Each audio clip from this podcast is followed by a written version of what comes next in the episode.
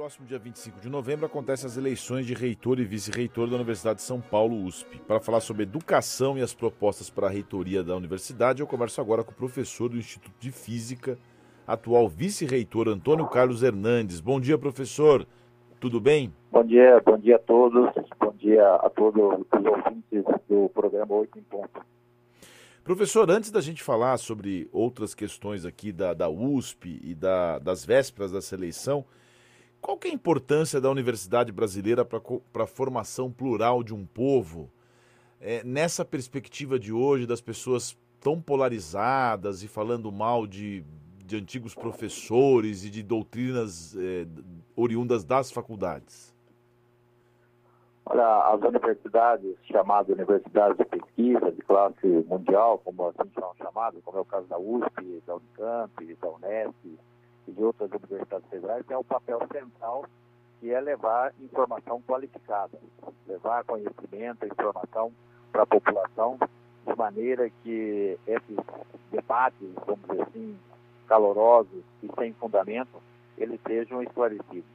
Nós não podemos, nesse momento que estamos é, vivendo, estabelecer debates ideológicos para uma situação de crise sanitária como estamos passando para dizer um exemplo entre esses debates que, que temos acompanhado. O que é autonomia universitária, professor, que todo mundo fala?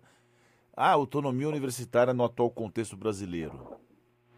A autonomia universitária, que é prevista pela Constituição Federal, ela dá às universidades, no caso é, específico da Universidade de São Paulo, autonomia para você definir os seus projetos é, pedagógicos, ou seja, quais são os cursos, como serão os cursos, é, quantas vagas, todo o processo é o processo acadêmico de formação. Mas ela é mais ampla, ela traz também para a universidade, e no caso específico da Universidade de São Paulo e, da, e das duas estaduais paulistas tradicionais, a, a autonomia para fazer a administração tanto financeira como administração de seus recursos imóveis e, e pessoal.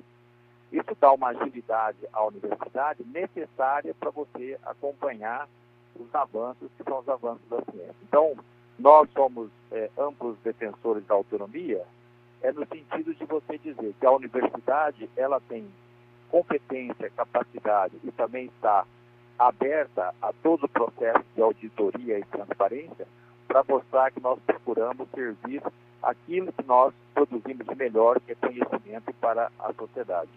Isso, em suma, é o que nós lutamos pela autonomia universitária. Muito se fala que boa parte dos alunos que consegue acessar uma universidade, universidade pública, como a USP, por exemplo, de excelência, são oriundos de escolas particulares. Primeiro, isso é uma realidade, professor, e eu coloco uma pergunta no, dentro dessa. É, esse, esse acesso, ele, ele, é, ele tem uma universalidade, ele consegue a, atingir a população mais carente? Esse foi o cenário até específico até 2017, é, quando a universidade ainda ela tinha um processo, que era um processo de inclusão, ele era muito tímido. E aí você tinha na Universidade de São Paulo 75% dos alunos que estudavam até 2017, 2016, é, que girava, que eram alunos, vamos dizer assim, das classes socioeconômicas A e B. É, a partir de 2017, a Universidade de São Paulo, ela criou um sistema de reserva de vagas para ingresso, planejado é, ao longo de quatro anos, para chegarmos hoje, em 2021, 50% das vagas destinadas exclusivamente aos alunos das escolas públicas, com o, recorte é, é, racial, né, os pretos, pardos e os indígenas, mais plural, e hoje nós só crescemos com essa diversidade. O processo de ingresso foi é, abriu-se uma outra oportunidade, todos conhecem a, a, a entrada que e também 2016, que é a entrada pelo sistema seleção unificado, o Enem Sisu. Com isso, a Universidade de São Paulo hoje tem uma parcela dos estudantes, em torno de 30%, que ingressam pelo Sisu Enem e 70% dentro da FUVEST. Mas tanto um caso como outro, você tem reservas de vagas específicas, não só para o recorte racial, mas também a questão social. Com isso, a universidade é, ela tem avançado do ponto de vista social e nós conseguimos, ao longo desses quatro anos, fazer com que a universidade atingisse essa marca de 50% dos alunos oriundos de escolas públicas do Estado de São Paulo e do país, de uma maneira geral. Na minha área, professor doutor Antônio Carlos Hernandes, na minha área do direito, nós temos muitas faculdades privadas. Tem números assim que ultrapassam até todas as faculdades do mundo. Né? Você tem faculdade demais, às vezes tem faculdades que não têm tanta qualidade. E a gente tem também um dado de evasão é, evasão na graduação mesmo. Né? A pessoa começa a entrar na faculdade, ou às vezes não consegue pagar, ou também é desestimulado. Como é que a gente enfrenta é, essa situação, professor? Olha, é uma situação complexa que não é tão simples de você resolver. Eu vou falar daquilo que eu tenho mais experiência, que é da universidade pública. É, nós temos o mesmo na Universidade Pública, no curso de Direito da São Francisco, ou no Direito de Ribeirão Preto, a nossa evasão é muito baixa, ela está abaixo de, de 10%, e isso basicamente é, é, atribuído às flutuações que acontecem dentro do processo normal da vida das pessoas. Às vezes as pessoas têm que trabalhar, às vezes acontece algum movimento de ter que mudar de, de cidade, tem uma série de razões dentro disso. Mas em outros cursos, a Universidade de São Paulo tem, quando você olha para a Universidade de São Paulo toda, ela tem uma evasão que é de 20%, 20%, 22%. E aí, naturalmente, como isso é uma média, você tem cursos que têm uma evasão maior. E a razão, muitas vezes, ela está, é, é, so, vamos dizer assim, ancorada é, num processo que depende muito da questão familiar. Então, se você pensar nos alunos agora que ingressaram, que são alunos oriundos de escola pública, e nós tomarmos agora a situação atual desses dois últimos anos, que são alunos de escolas públicas dentro de uma crise sanitária, muitos desses alunos pararam seus estudos para poder trabalhar em função da, da condição econômica que vive no país. Então, isso é o processo da invasão ele tem muito do momento que você olha, mas em geral o processo é, depende muito dessa relação de mercado, da relação de, do bem-estar e da situação econômica da família esses são os temas que mais é, predominam dentro desse processo, que é o processo de evasão.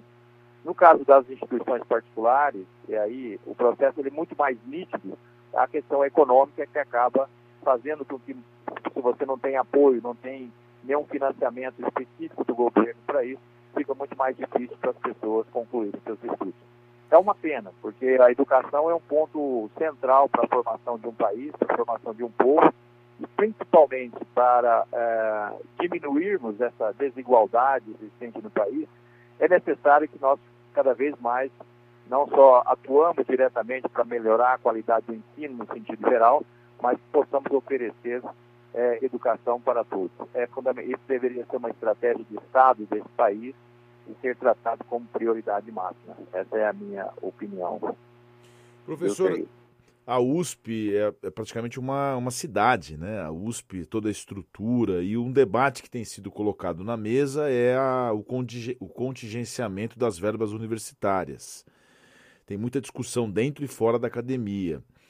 Ah, vocês vão passar por um processo eleitoral, né? Tem, tem, tem chapas agora para eleição de reitor e vice-reitor. Tem a chapa até que somos todos USP para a universidade. Quais são o, como vocês pretendem enfrentar esses problemas que estão na mesa aí no debate dessa eleição? Olha, a Universidade de São Paulo, só para que a, as pessoas tenham uma ideia da, da dimensão, ela é, é, a principal universidade que nós temos no país e ela, diferentemente de outras universidades que nós temos no mundo, ela tem um tamanho que é muito desproporcional é, em relação às outras universidades, dentro quando você olha para esses rankings uh, internacionais. Ela é uma universidade de excelência, mas também uma universidade muito grande. Nós somos em 110 mil pessoas. Quando você soma os, os alunos de graduação, que é em torno de 60 mil, 30 mil são alunos de pós-graduação, outros cursos de lato senso, os professores, os servidores. Quando você coloca, soma todas as pessoas, nós somos em torno de 110 mil, 115 mil pessoas.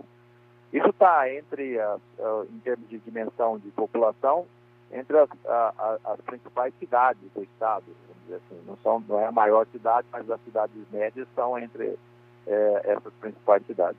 Isso, claro, traz uma dificuldade grande do ponto de vista de você fazer a gestão, especialmente é, a quantidade de recursos necessários, porque nessa cidade você tem que manter tudo. Né? Então, além de, de, de da, da, atividade acadêmica que tem que ser realizada, da pesquisa que é realizada, né?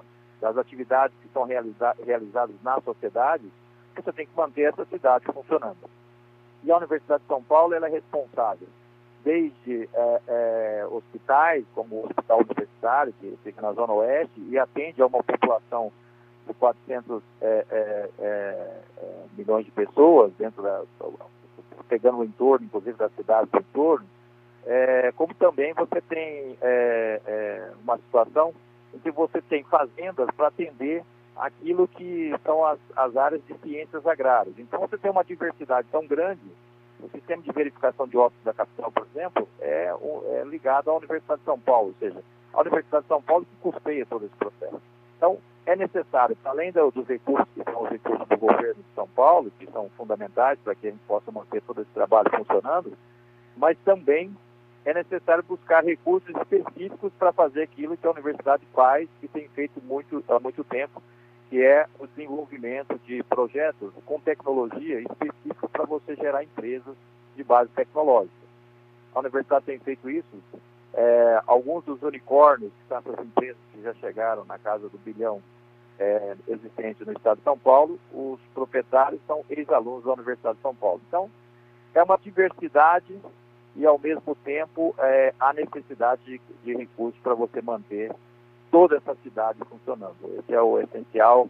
E aí, o, o governo e a parceria com empresas, a, agentes externos, né, especialmente recursos é, fora do Brasil, são essenciais para que possamos manter a cidade funcionando com a qualidade que ela tem.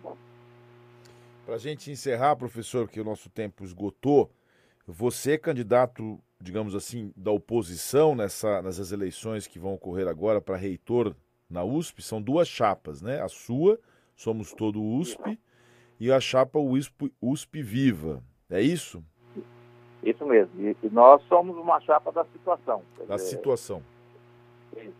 É, eu, eu estou como é, licenciado do cargo de, de reitor e a, e a vice, a professora Maria Aparecida, é a atual pró-reitora de Cultura e Extensão, também licenciada nesse período, esse período da eleição não é um continuismo, né? Sempre lembrar que isso é um outro projeto e nós estamos trabalhando com um projeto de cada vez mais engajar a Universidade de São Paulo do ponto de vista socialmente, que nós falamos, ou seja, trazer a sociedade para mais próximo da universidade e que nós possamos cada vez mais atuar também diretamente na, na sociedade. Então a eleição é no dia 18 de novembro, que será promovida a consulta pública, consulta à comunidade de forma eletrônica, né? Que depois será submetida a uma indicação de uma lista tríplice dos dirigentes, é isso? No dia 18 nós temos a consulta pública, no dia 25 de novembro nós temos a votação, que é que transforma o resultado na lista tríplice, que é encaminhado ao governador, e é São Paulo que faz a escolha de quem fará, fará a gestão da Universidade de São Paulo nos próximos quatro anos. E no dia 9 de novembro nós vamos ter um debate virtual organizado pela Comissão Eleitoral. É isso? Exatamente, exatamente. Próxima semana. Professor, para encerrar, por que, que todo mundo fala tão mal do Paulo Freire, hein? Porque poucas pessoas conhecem o trabalho é, de fato que ele fez. Então, tem, é, dentro desse processo todo, nós temos os que conhecem o trabalho que ele realizou e as pessoas que ouviram falar. E aí acaba sendo esse processo que é sempre muito polarizado, especialmente na área de educação, gera essas. É, você vai encontrar gente que fala muito bem e que defende, e gente que fala é, mal, como você acabou de citar agora. Conversamos ao vivo aqui no Oito em Ponto com o atual vice-reitor, professor Antônio Carlos Hernandes, atual vice-reitor da USP, licenciado, que concorre aqui ao cargo de reitor na USP, da USP, pela chapa Somos Todos USP. Professor, muito obrigado aqui por sua participação no Oito Ponto. E uma excelente, um excelente sufrágio eleitoral aí para vocês. Muitíssimo obrigado e, e sucesso sempre ao programa Oito em Ponto. Muito grato.